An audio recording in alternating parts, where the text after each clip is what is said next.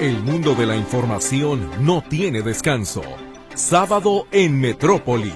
Porque el fin de semana también hay noticias.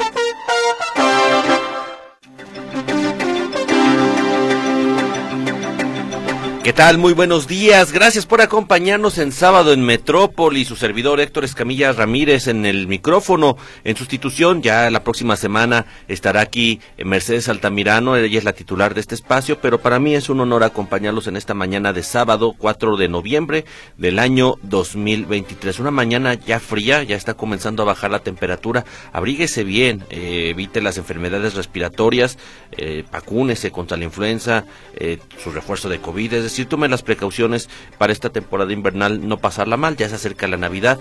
Eh, parafraseo a mi compañero José Luis Jiménez Castro, dice que él tiene como indicadores de que ya se acerca la Navidad por ciertos elementos. La realidad es que para mí el primer elemento para decir ya va a ser Navidad es el frío y ya comenzó a bajar la temperatura. Reitero, cuídese mucho, evite estas enfermedades respiratorias, protéjase, proteja a los adultos mayores, proteja a los niños eh, a menos de 5 años, que son, digamos, los más afectados. Si usted ya tiene algún tipo de enfermedad respiratoria previa, pues también tome sus precauciones. Eh, tengo un poco de tos, así que me disculpo de antemano si en algunos momentos eh, estoy al aire y, bueno, por ahí se me sale algún tosido, pues todavía eh, padeciendo los, las secuelas del COVID de hace unas semanas, pero ya, ya vamos de salida, eh, ya no soy infeccioso, que es lo más importante desde, desde hace tiempo, pero sí la tos todavía me, me, castiga un poco, para, me disculpo de antemano por si en algún momento de la transmisión eh, llego, a toser. Y bueno, quiero agradecer también a mis compañeros, quien sin, este, sin ellos este programa no sería posible, Luis Durán en los controles, mi compañera Luz Balvaneda, que se encontrará en los teléfonos recibiendo sus llamadas. Recuerde que tendremos dos canal, tres canales de comunicación. El primero de ellos a través de sus comentarios, a través de sus llamadas telefónicas al 33 38 13 15 15. El segundo número 33 38 13 14 21. También leeremos sus mensajes a través de WhatsApp al 33 22 23 27 38 y ese mismo número servirá para recibir sus comunicaciones a través de Telegram. Eh, luego me hago, me empeloto, eh, me tardo quizá en contestar algunos de los mensajes, pero mm, de verdad eh, agradecemos todas sus comunicaciones, todas sus opiniones y todos sus comentarios. Reitero, hay mucha información suscitada en las últimas horas. Hoy es un día mm, también de mucha información en materia política hay que poner atención porque mañana es el plazo máximo para presentar eh, ante el IEPC eh, pues las, las coaliciones por parte de fuerzas políticas. Ya se está estructurando una, una estrategia a nivel local interesante ya la platicaremos eh, hoy se define otro partido político a ver si también va en coalición. Entonces hoy pero es un tema es un día de acciones políticas importantes que definirán las elecciones del próximo año del 2024 tendremos un libro para regalar a nuestros eh, radioescuchas, ya lo platicaré en, unos minutos más, pero también recuerde que en sus comunicaciones puede compartirnos qué le pareció o cuál le pareció la nota más importante de la semana. Eh, también eh, saludar a mi compañero Guillermo Cortés Villavicencio, que será encargado de las ediciones del noticiero de Notisistema de cada hora en la hora mi compañero Guillermo Cortés Villavicencio. ¿Qué le parece si vamos a un resumen de lo más importante de la información acontecida en las últimas horas? En información local, el DIF Jalisco y la Cruz Roja Guadalajara enviaron los primeros tráileres con ayuda para apoyar a las víctimas de Otis en Guerrero. Centros comerciales se suman a la campaña de acopio de víveres para los afectados en Acapulco y comunidades cercanas. Hagamos, grupo político de la UDG, Partido Verde y Partido del Trabajo irán en alianza con Morena para los comicios de 2024 en Jalisco. Futuro define hoy también si irán en alianza o de manera individual en los comicios de 2024. Vecinos de Ixcatán en Zapopan exigen que las autoridades pongan orden a la única ruta de transporte que llega a su comunidad. Les cobran 15 pesos por viaje. A una semana de la reapertura de Plaza Guadalajara, aún hay poca afluencia a este mercado subterráneo y pese a la apertura de oficinas. Culpan al INA del retraso para reparar la barda del Panteón de Mezquitán en riesgo de colapsar. A un año de las mesas de diálogo para la reforma del Instituto de Pensiones, acuerdos están trabados entre jubilados, trabajadores y sindicatos. Afirman que en tres días de su puesta en operación los módulos Ocelotes ya han atendido 14 eventos en diferentes puntos de López Mateos. Inicia el INE campaña de credencialización masiva. Abrirán sus instalaciones los sábados hasta enero. Vinculan a proceso a sujeto que arrolló con su camioneta a personas y puestos ambulantes en la plaza principal de Talpa de Allende. Sentencian a 16 meses de prisión a sujeto que se dedicaba a matar animales en la colonia Basilio Vadillo de Tonalá. Festividades por el Día de Muertos reúnen a 510 mil personas en los cementerios municipales. Policías de Guadalajara frustran secuestro virtual de un estudiante de preparatoria se manifiestan vecinos de Chula Vista por la localización de un adolescente que desapareció la noche de Halloween. En información nacional, con reclamos inicia la discusión del presupuesto de egresos 2024, 25 mil millones a Pemex y recortes a órganos autónomos se irán a becas. La UNAM afirma que no existen plagios en las tesis de Claudia Sheinbaum y Xochitl Galvez. Afirma López Obrador la entrega de 3 millones de despensas para los afectados de Otis en Guerrero. Partidos políticos nacionales deberán informar hoy al INE sobre cómo aplicarán la competitividad en la paridad de género en Ciudad de México, Yucatán y Jalisco. A pesar de los daños por Otis, mantendrán el tianguis turístico en Acapulco. Y finalmente, en información internacional, suman 3.826 niños muertos por ataques de Israel a Palestina. En Líbano acusan a Israel, acusan a Israel de usar sustancias prohibidas en los bombardeos. Nueva Delhi, capital de la India, en una de las peores crisis ambientales y atmosféricas de los últimos años. Reportan el deceso de 13 personas por intensas lluvias en Europa, principalmente en Italia. El autor de la matanza de Maine, que dejó 18 fallecidos, había advertido semanas antes a sus conocidos que realizaría este ataque. Esto es solamente parte de la información que tendremos para usted el día de hoy. Y gracias, reitero, por acompañarnos en sábado en Metrópoli. Mi compañera Mercedes Altamirano nos comparte el efeméride musical de este día 4 de noviembre de 2023. Seguramente será de su agrado y eh, pues también gracias a los colaboradores que mañana mañana apoyan a Mercedes en este en este trabajo. Escuchemos.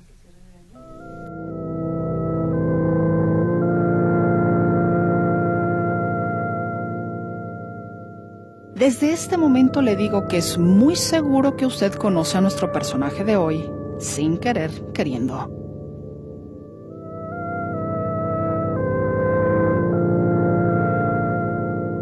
Un día de 1951, Jean-Jacques Perret, un estudiante francés de medicina de 22 años, escucha en el radio a George Jenny presentar un instrumento llamado ondioline un teclado electrónico que imitaba el sonido de cualquier instrumento. Jean-Jacques quedó tan impresionado que llamó a la estación para pedir el número de Jenny y proponerle que él se encargaría de promover el ondioline a cambio de que le regalara uno.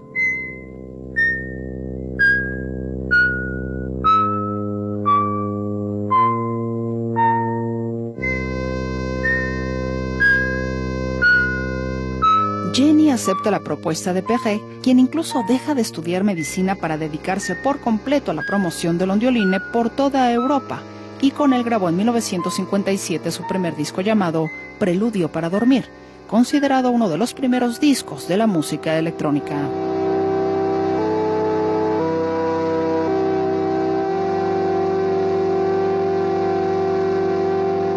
Con el Ondioline grabó dos discos más que fueron Catmus, El Robot del Espacio en 1959 y en el 62, Música Electrónica del Cosmos.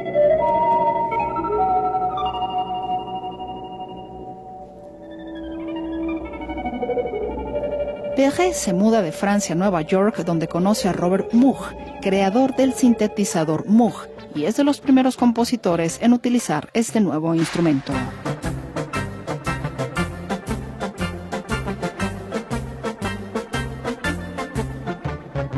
Francés conoce también al compositor estadounidense Gershon Kingsley, con quien hace mancuerna para la musicalización de comerciales y graban además dos discos, The In Sound from Way Out en 1966 y al año siguiente, Kaleidoscopic Vibrations, Spotlight on the Moog, en los que utilizaron el ondioline así como el sintetizador Moog.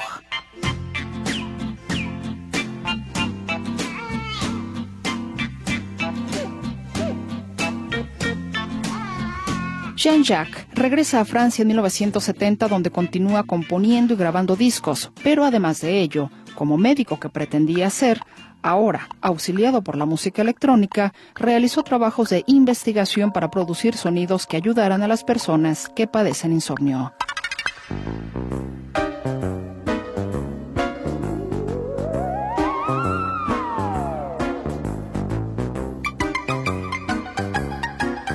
De los más de 20 discos que publicó Jean-Jacques Perret, varios de ellos llevaron el nombre de Moog, su sintetizador favorito, entre ellos The Happy Moog en 1969.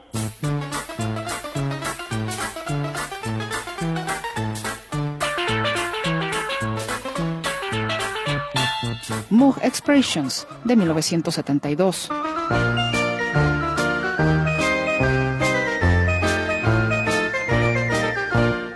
Is Moog, editado en el 77.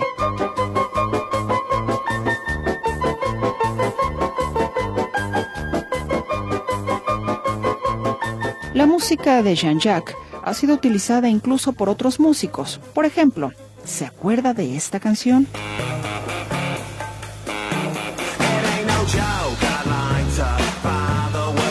Pues bien, justo el inicio de esta canción del grupo Smash Mouth, llamada Walking on the Sun, fue tomada de El Chapuzón del Cisne.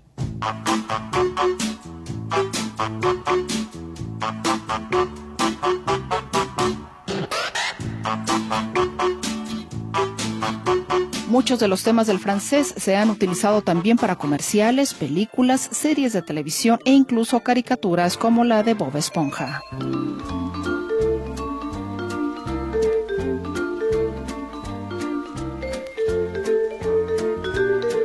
Vayamos ahora con algunos temas que le van a ser muy familiares. A continuación, Country Rock Polka.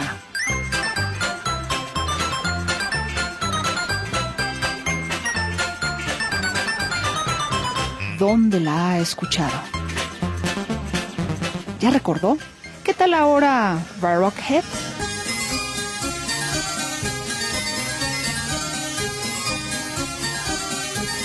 Efectivamente. Lo sospeché desde un principio.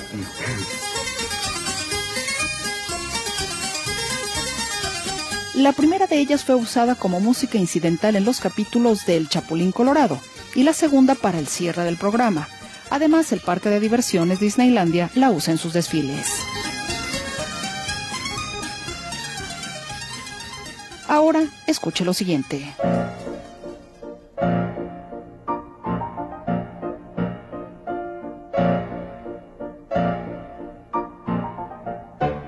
La marcha turca de Beethoven, en la que se inspiró Jean-Jacques para hacer su propia versión llamada El elefante nunca olvida.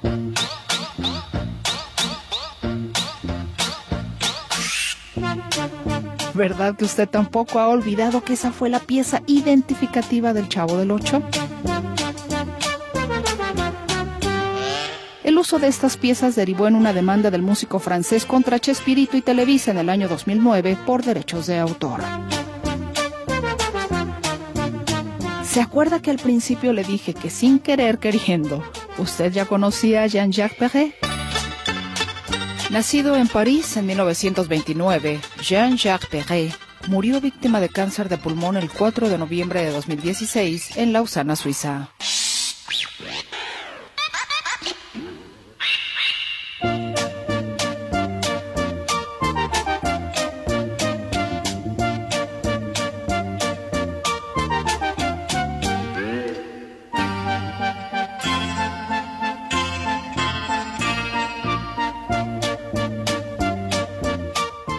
Notisistema. Diseño de audio. Roberto Álvarez.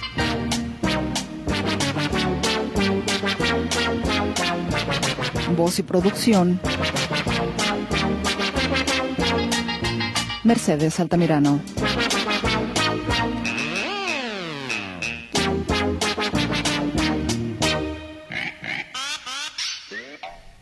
Gracias por escuchar efeméride musical de Jean-Jacques Perret, este eh, pues pionero de la música electrónica. Literalmente muchas bandas de música electrónica no podrían entenderse sin la participación de Jean-Jacques Perret. Eh, increíble la efeméride, como siempre, de Mercedes Altamirano. Y bueno, eh, como le decía, tenemos eh, un regalo para nuestros radioescuchas que se comunican con nosotros.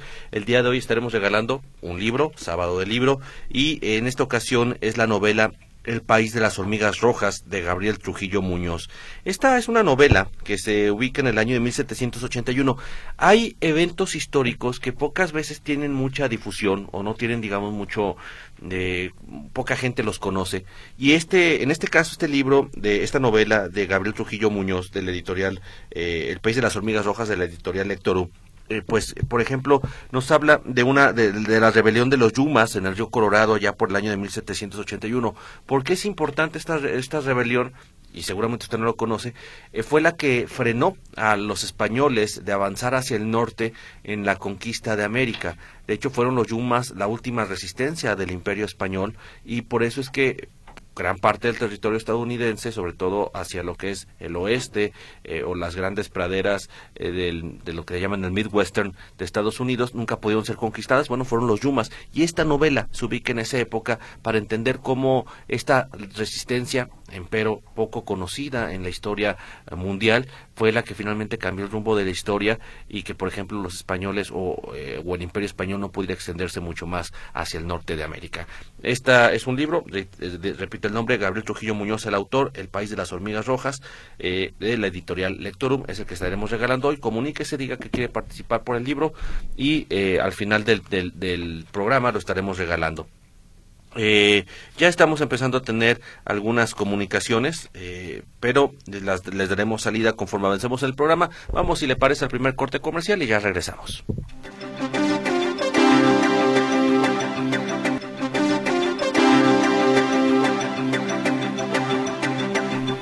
Gracias, gracias por continuar con nosotros aquí en sábado en Metrópoli. Antes eh, de pasar con mi compañero Arturo García Caudillo, que nos tiene información muy interesante desde la Ciudad de México, este está discutiendo ya el presupuesto de egresos de 2024 eh, eh, por la Cámara de Diputados.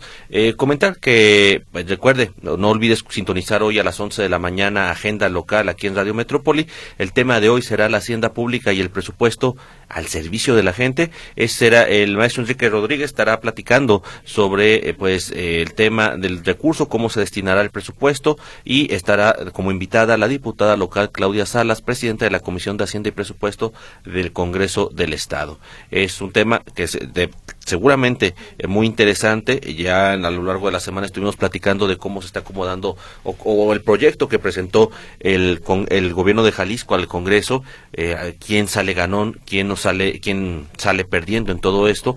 Y bueno, eh, eh, recuerde, hoy en agenda local a las 11 de la mañana, esta interesante entrevista con Claudia Salas por parte del maestro, del maestro Enrique Rodríguez. Vamos ahora sí, hablando de presupuestos, ¿qué es lo que está pasando en este momento en la Cámara de Diputados? ¿Cómo van los recortes? ¿A quién, quién pierde, quién gana en esta discusión, este, este estira y afloja? Que hay que poner mucha atención a los recortes de los órganos autónomos, pero nos lo platica Arturo García Caudillo. Arturo, ¿cómo estás? Muy buenos días. ¿Qué tal, Héctor? ¿Cómo están, amigos? Me da gusto saludarles. Efectivamente, anoche eh, la Comisión de Presupuesto y Cuenta Pública de la Cámara de Diputados aprobó por mayoría, la mayoría evidentemente de Morena y sus aliados, 32 votos a favor contra 24 en contra de la oposición, PAN, PRI, PRD, Movimiento Ciudadano, el presupuesto de egresos de la Federación para el 2024. Este documento eh, que ahora se convierte en dictamen y que pasa a la mesa directiva y será la mesa directiva la que lo distribuye a los diputados. El lunes hay sesión y es precisamente para comenzar ya el análisis de este presupuesto. Bueno, en este documento aprobado el día de ayer, efectivamente, como bien dices, se hacen recortes a los órganos autónomos, empezando por el Poder Judicial, eh, que pues de lo que está solicitando le están haciendo un recorte importante, lo mismo que al INE, al INAI, al Tribunal Electoral del Poder Judicial de la Federación y a otros órganos. pero para lavarse las manos, dicen los diputados, o más bien aprueban los diputados, un recorte al Senado de la República y a la propia Cámara de Diputados. Pero son pecata minuta porque realmente en el Congreso hay recursos de sobra que han eh, este sexenio utilizado, pues por ejemplo, para embellecer la Cámara de Diputados o renovar el edificio del Senado de la República.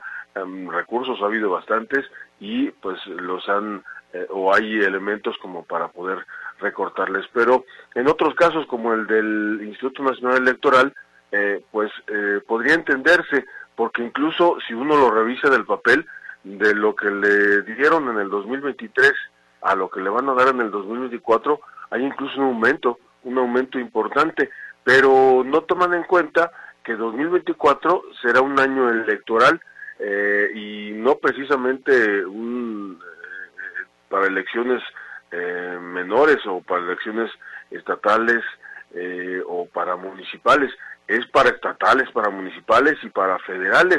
Y estamos hablando de que estarán en juego más de 20 mil cargos de elección popular por lo cual dice la consejera presidente del INE, el, Guadalupe Tadei, esta cifra que les estarán asignando no será suficiente y obligará a que revisen nuevamente lo que tienen como presupuesto, dándole prioridad única y exclusivamente al proceso electoral 2024 y dejando de lado otros puntos como por ejemplo pues bueno había un presupuesto precautorio para lo que una para una posible consulta popular que son más de tres mil millones de pesos. Tendrían que hacerlo seguramente a un lado y otros rubros también. Escuchemos a Guadalupe Tadei. Una vez que esté tomada la decisión en la Cámara de Diputados habremos de, de, revisar eh, de manera puntual en qué puede eh, eh, eh, afectarse al interior del presupuesto sin poner en riesgo ni la instalación de casillas, ni las capacitaciones, ni las contrataciones, ni los temas de monitoreo, ni los temas absolutamente nada, ni los resultados, por supuesto. No le doy la bienvenida al recorte. ¿Cómo crees si lo hemos venido defendiendo por meses? ¿Tú crees que le voy a dar la bienvenida a un recorte? Por supuesto que no, lo hicimos. Lo que planteo de inicio es el tema del presupuesto precautorio que deberá de estar incluido en ese posible recorte y eso hace posible que hagamos un análisis interno de una manera distinta, porque ese ese precautorio ya no lo vamos a utilizar. Hasta ahorita no nos han presentado ninguna. Gracias. La democracia no está en riesgo. Por supuesto que no, todo se llevará eh, eh, a, yo creo que es un eh, golpe para el país el tema está justamente la consejera presidente del INE, Guadalupe Tadei. Pero pues se le da prioridad a puntos importantes de la agenda de la cuarta transformación, como explica el coordinador de Morena en, la Cámara de Diputados, Ignacio Mier.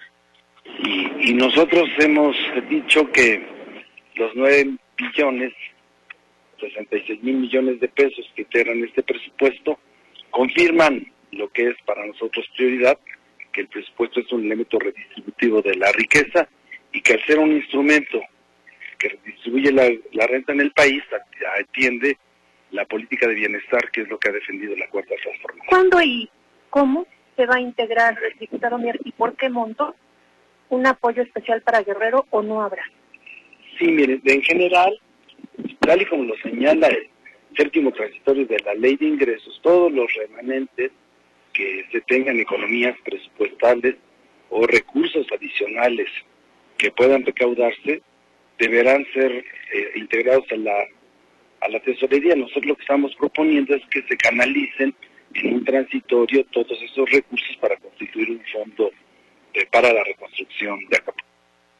Y pues bueno, eso de la reconstrucción todavía está en veremos porque tendría que ser aprobado por el Pleno de la Cámara de Diputados. El gasto neto total de lo que se aprueba son 9 billones 66 mil 45.8 millones de pesos y habrá reasignaciones por un monto de 13 mil 262 millones de pesos y decíamos entre estas reasignaciones pues está la que la del poder eh, legislativo es decir senadores y diputados incluida la eh, Auditoría Superior de la Federación.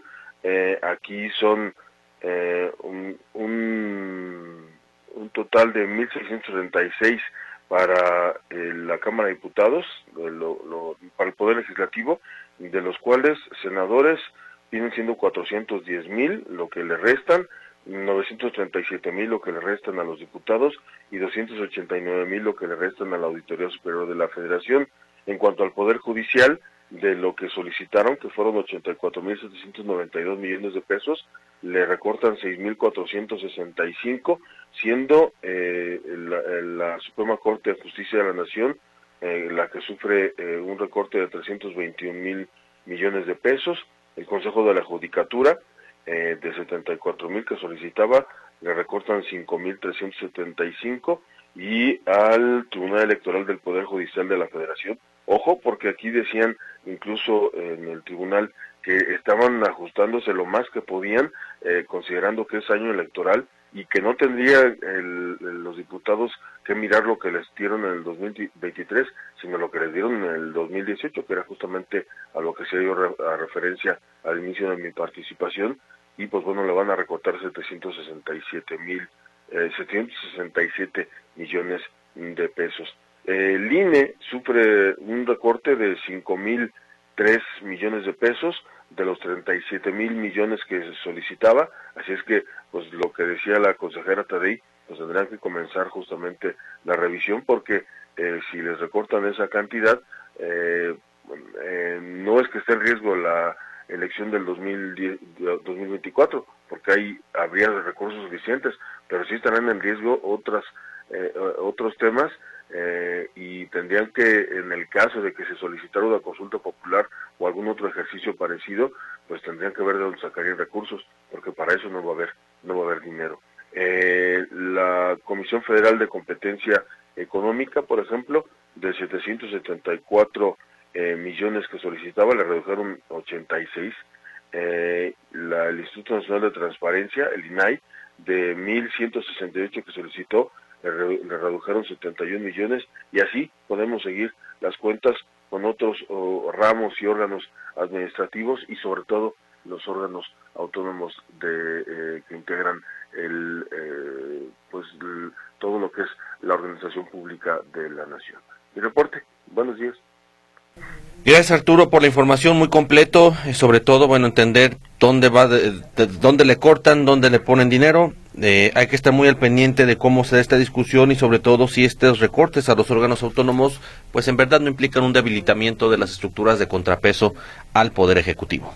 Y lo que sí es que le dan dinero suficiente o hasta además al, al tren Maya, a petróleos mexicanos, al tren transísmico y pues bueno, todas las obras, las mega obras del gobierno. Perfecto, gracias Arturo, muy buenos días, buen sábado. Igualmente un abrazo, hasta pronto. Hay, hay que estar muy muy al pendiente de esta situación que se estará presentando en la Cámara de Diputados, esta discusión del presupuesto. Mm, complejo, complejo el análisis, es decir, eh, puntos de vista eh, eh, contradictorios sobre el destino del gasto, pero Ah, se ve muy difícil el tema, particularmente de cómo, eh, cómo justificar estos recortes a los órganos autónomos, eh, reitero, sin que parezca una eh, una vendetta en contra de, las oposiciones que han presentado al Ejecutivo y, bueno, evidentemente eh, con el respaldo de los diputados del grupo mayoritario de Morena que eh, están tratando de reacomodar el dinero en algunos proyectos prioritarios del último año de administración de Andrés Manuel López Obrador. Antes de pasar a más información, comentar sobre la situación que se está presentando en este momento en la Avenida Patria a la altura de la, de la calle Ávila Camacho. Esto es a la altura de Colomos no hay que confundir, la calle Ávila Camacho no es la misma que la avenida, por mucho, es decir, es una calle mucho más pequeña que está a la altura de Colomos, eh, la avenida Ávila Camacho, todo el mundo la conoce, pero en realidad eh, donde está sucedió un accidente muy aparatoso es en Patria, a la altura de Colomos, en la calle Ávila Camacho, una camioneta Mazda en color negro eh, impactó contra un árbol y después literalmente este vehículo quedó partido por mitad. Se reporta una persona lesionada de gravedad. Hasta el momento esos son los datos que nos han compartido las autoridades. Hay mucho tráfico en la zona para que eh, eh, tanto en, el sentido hacia hacia el, hacia el oriente, eh, que es este hacia donde están eh, desplazando los vehículos, como en el sentido opuesto, es decir, los que se detienen, digamos, a ver lo que pasó con este accidente. Conforme tengamos más información, estaremos reportándolo a los radioescuchas de este percance allí en Patria, a la altura de Colomos, donde una camioneta Mazda en color negro termina partida por mitad después de colisionar. El, bueno, aquí bomberos de, estamos al pendiente de lo que nos comparta bomberos de Zapopan sobre esta situación. Eh, bueno, aquí estaremos eh, trabajando. Vamos a un corte comercial más y regresamos con información local.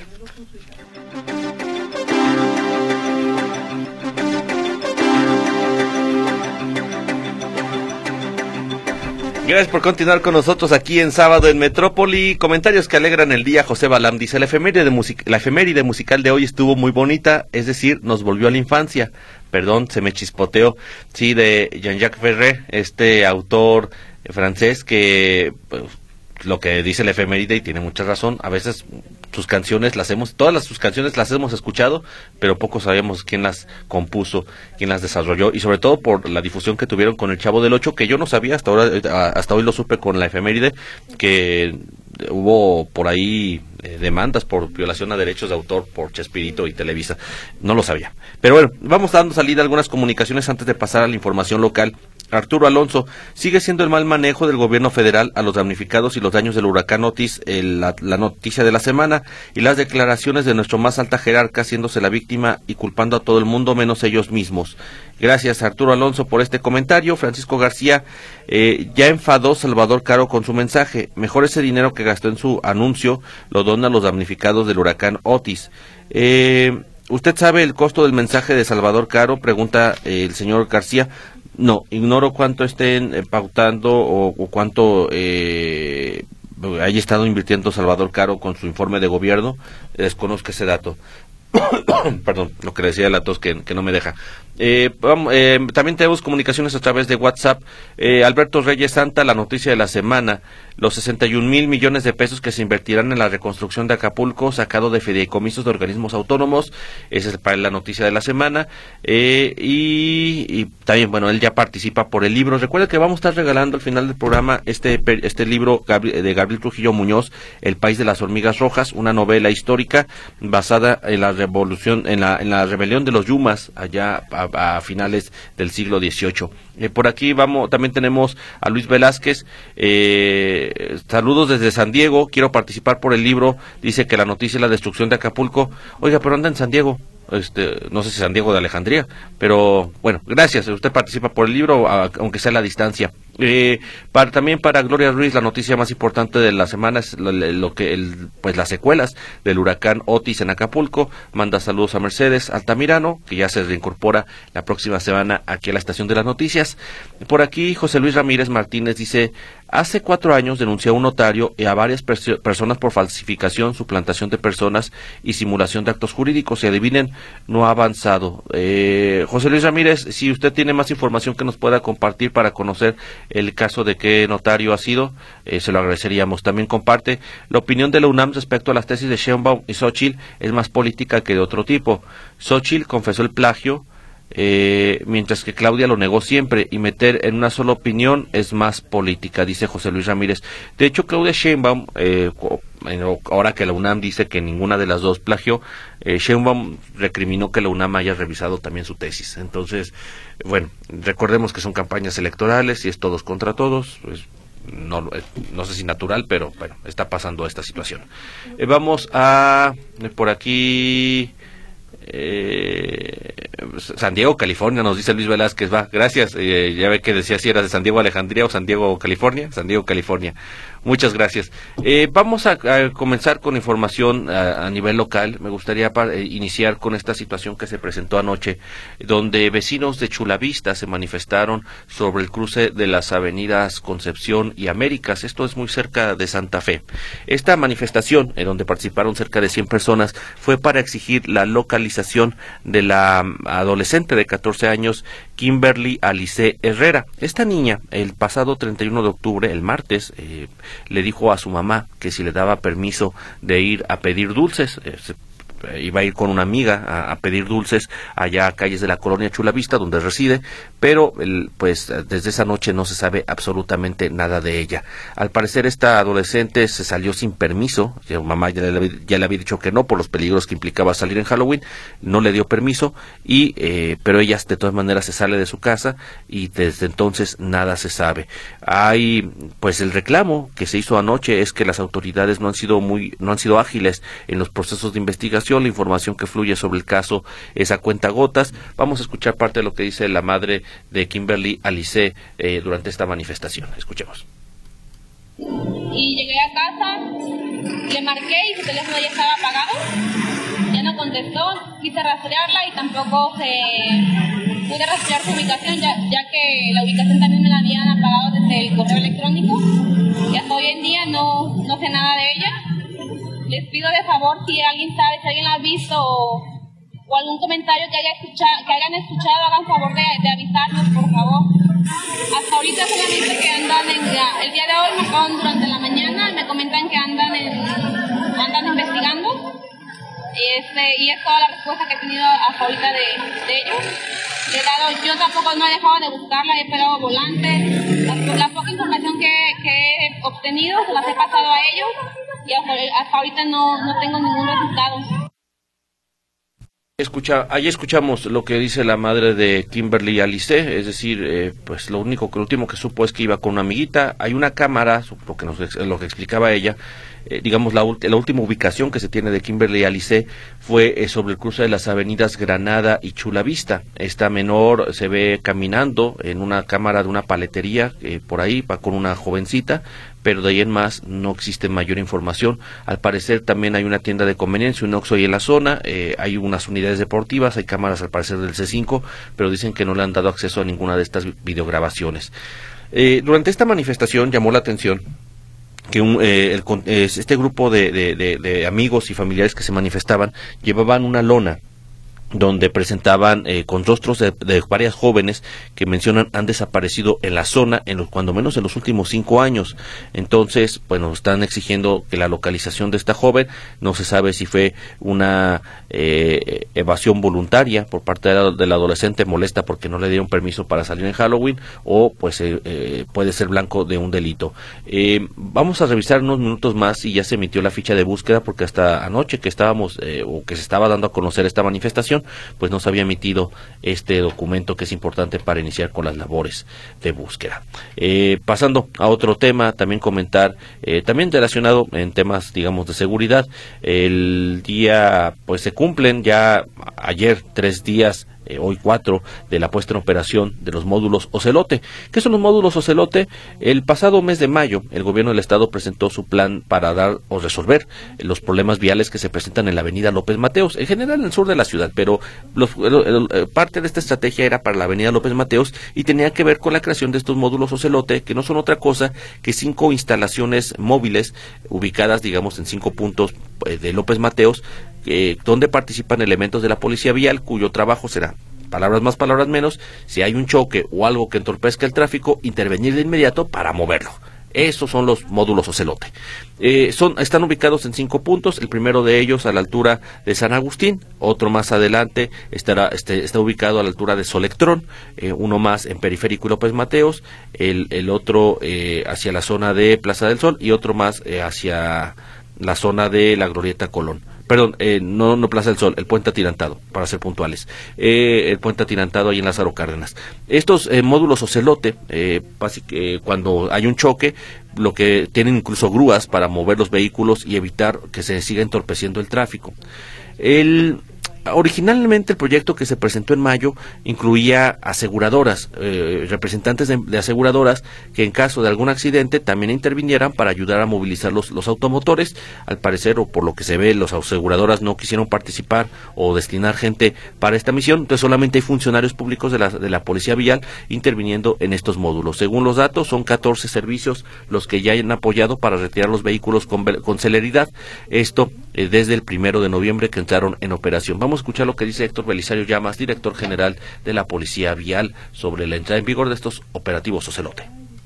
El protocolo es mantener la mayor vigilancia sobre López Mateos, tener una fluidez de las vialidades y atención inmediata a todos los accidentes. Esa es parte de nuestra función el protocolo primordial que tenemos. Pero el interés y el mayor interés es que tengamos una mayor presencia inmediata en los incidentes y liberar las vialidades. Ahí, escuchamos lo que dice este funcionario de la Policía Vial. Dicen que estos operativos estarán trabajando en realidad toda la semana. Eh, si usted pasa y ve unos toldos por ahí en estos eh, puntos que, les, que le comenté hace unos instantes, bueno, son estos módulos Ocelote, que no hay que confundirlos con los módulos que también tiene la Policía Vial, eh, y, perdón, la Secretaría de Transporte, para el tema de la regulación del transporte de carga, para que se, se, atienda a la restricción del horario de 6 a 9 de la mañana. Digamos que todas estas acciones pues que ver con agilizar y mejorar la movilidad en esta zona de López eh, Mateos. Y bueno, también eh, en información eh, local, comentar el pasado jueves, que fue el Día de los Fieles Difuntos, mencionábamos aquí en, la estación de las noticias de esta situación que se está presentando en el Panteón de Mezquitán. Una de las denuncias de los visitantes fue que había una, hay una barda, de hecho, en el Panteón de Mezquitán que está en riesgo de caer. En riesgo, es un muro de aproximadamente tres metros de altura, es un fragmento, es una porción de la barda de aproximadamente 30 metros de extensión que con el paso de los años ha debilitado y literalmente está sostenida por los troncos de árboles que se encuentran, digamos, hacia la acera, hacia, hacia la banqueta. ¿Qué es lo que ha sucedido? Bueno, la autoridad señala que eh, ya están eh, o tienen conocimiento de este problema del, del, muro, que está en riesgo de colapso, está ya acordonada la banqueta para evitar el paso ahí de transeúntes, pero el tema es que pues no dicen que no pueden intervenir de momento este, este muro por tratarse de una estructura de valor patrimonial en el Panteón de Mezquitán. Para decir exactamente dónde se encuentra este muro, recordemos que el Panteón de Mezquitán está dividido, dividido en dos secciones. La primera sección, digamos que está en el lado poniente, que es de, hacia el poniente de, Enrique Díaz de León, el extremo, eh, la primera sección se encuentra al extremo oriente. Este está entre Enrique Díaz de León y Federalismo es, eh, digamos, en la parte posterior sobre Enrique Díaz de León, casi llegando a Avenida de los Maestros, donde se encuentra este muro en riesgo de caer. Hay cintas, está acordonado, eh, la gente tiene que bajarse de la banqueta para poder pasar en esta zona, pero es porque en verdad está muy peligroso el muro. ¿Qué es lo que dice el alcalde interino de Guadalajara, Francisco Ramírez Salcido? Pues que ellos ya tienen el recurso, ya es cosa de la luz verde para que esta barda se repare, pero que necesita la autorización del Instituto Nacional de Antropología e Historia. Escuchemos. La barda hay que hacer una intervención inmediata, estamos nada más esperando una autorización de INA para poder proceder. Eh, mañana empezaré de inmediato a ver por qué está atorado, pero nosotros estamos con la disposición que en cuanto nos autorice INA, intervenir de inmediato. Esta es la situación de la barda, de ahí del, Panteón de Mezquitán. Eh, durante la visita que se hizo al Panteón el pasado jueves, pues hubo muchas quejas de algunos usuarios del Panteón o algunos eh, propietarios de criptas del Panteón, eh, mientras o señalan que mientras algunas zonas están muy bien cuidadas, particularmente las zonas, digamos, de, de mucha afluencia, los ingresos, eh, los, el caminamiento, la avenida principal dentro del panteón, hay otras zonas, particularmente hacia las, los extremos, hacia los bordes del panteón de Mezquitán, que se encuentran en muy mal estado, y bueno, esta barda se ubicaría si lo pensamos de esta manera, en la parte o el fondo, al fondo de la primera sección del Panteón de Mezquitán, reitero, a la altura de la avenida Enrique Díaz de León. Vamos a ir a una pausa comercial, ya regresamos para darle salida también a las muchas comunicaciones, gracias de verdad a toda la gente que está comunicando con nosotros.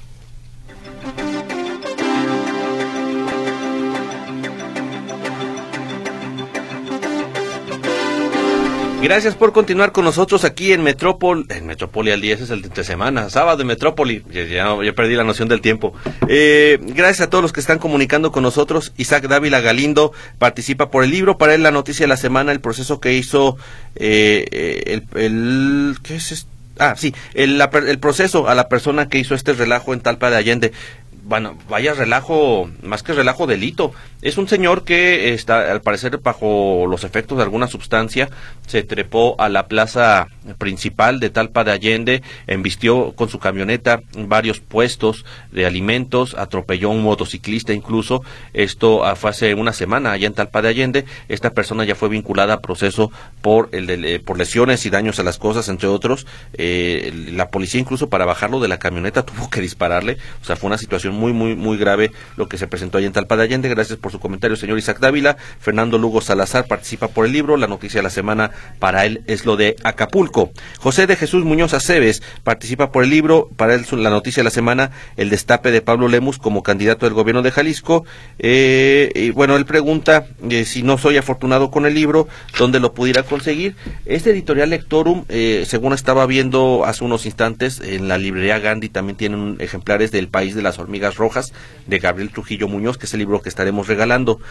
como les decía, este libro habla acerca de la rebelión de los Yumas allá en 1781, que fue la que frenó la expansión del imperio español hacia el norte de América. Eh, también tenemos por aquí a Ramón González. Mm, dice, desde las 8 de la mañana hasta las 4 de la tarde, supongo que de ayer, han estado regando los jardines del...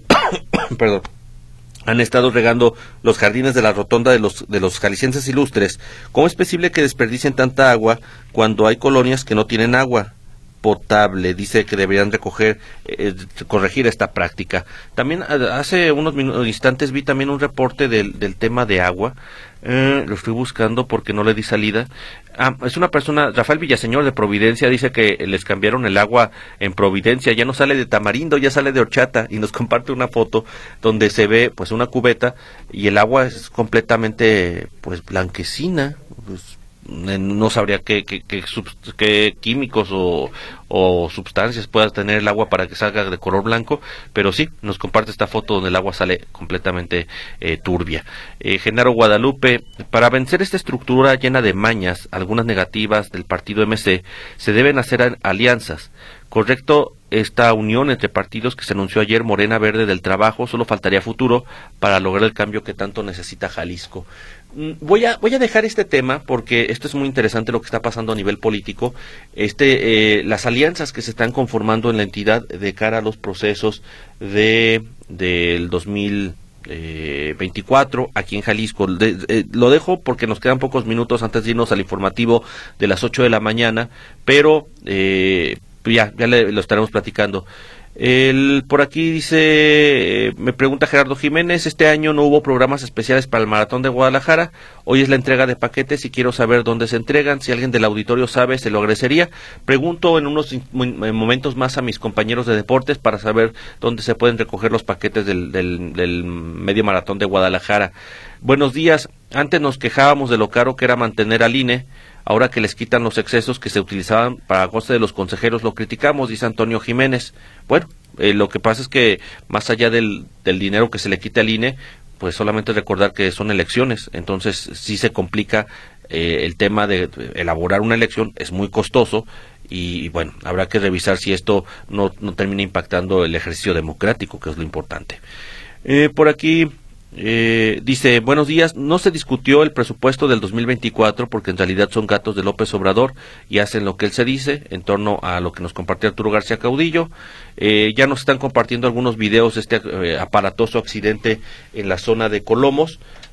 por aquí, bueno, es un aparatoso accidente, se encuentra cerrado Avenida Patria ya en el sentido de Acueducto hacia Plaza eh, Patria, perdón, esa avenida Patria la que está cerrada, sentido de, acueducto hacia Plaza Patria, es lo que se encuentra eh, cerrado en este momento para que tomen sus precauciones.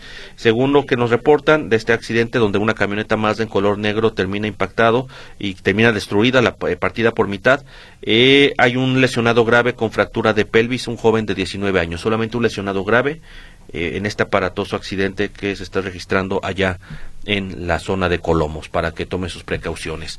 Eh, alcanzamos a darle salida a otro mensaje velozmente. Por aquí, el, para Lorena Nicino Castillo, que participa por el libro, la noticia, eh, para, para ella, la noticia de esta semana es la destrucción de Acapulco. También por aquí tenemos eh, mensajes de Edgardo Morales. Eh, eh, la noticia de la semana es la declaración de Alfaro en relación a la seguridad del Estado. Tenemos un Estado maravilloso donde los servidores públicos son los mejores, no hay delincuencia organizada ni desaparecidos y la corrupción pública es cosa del pasado.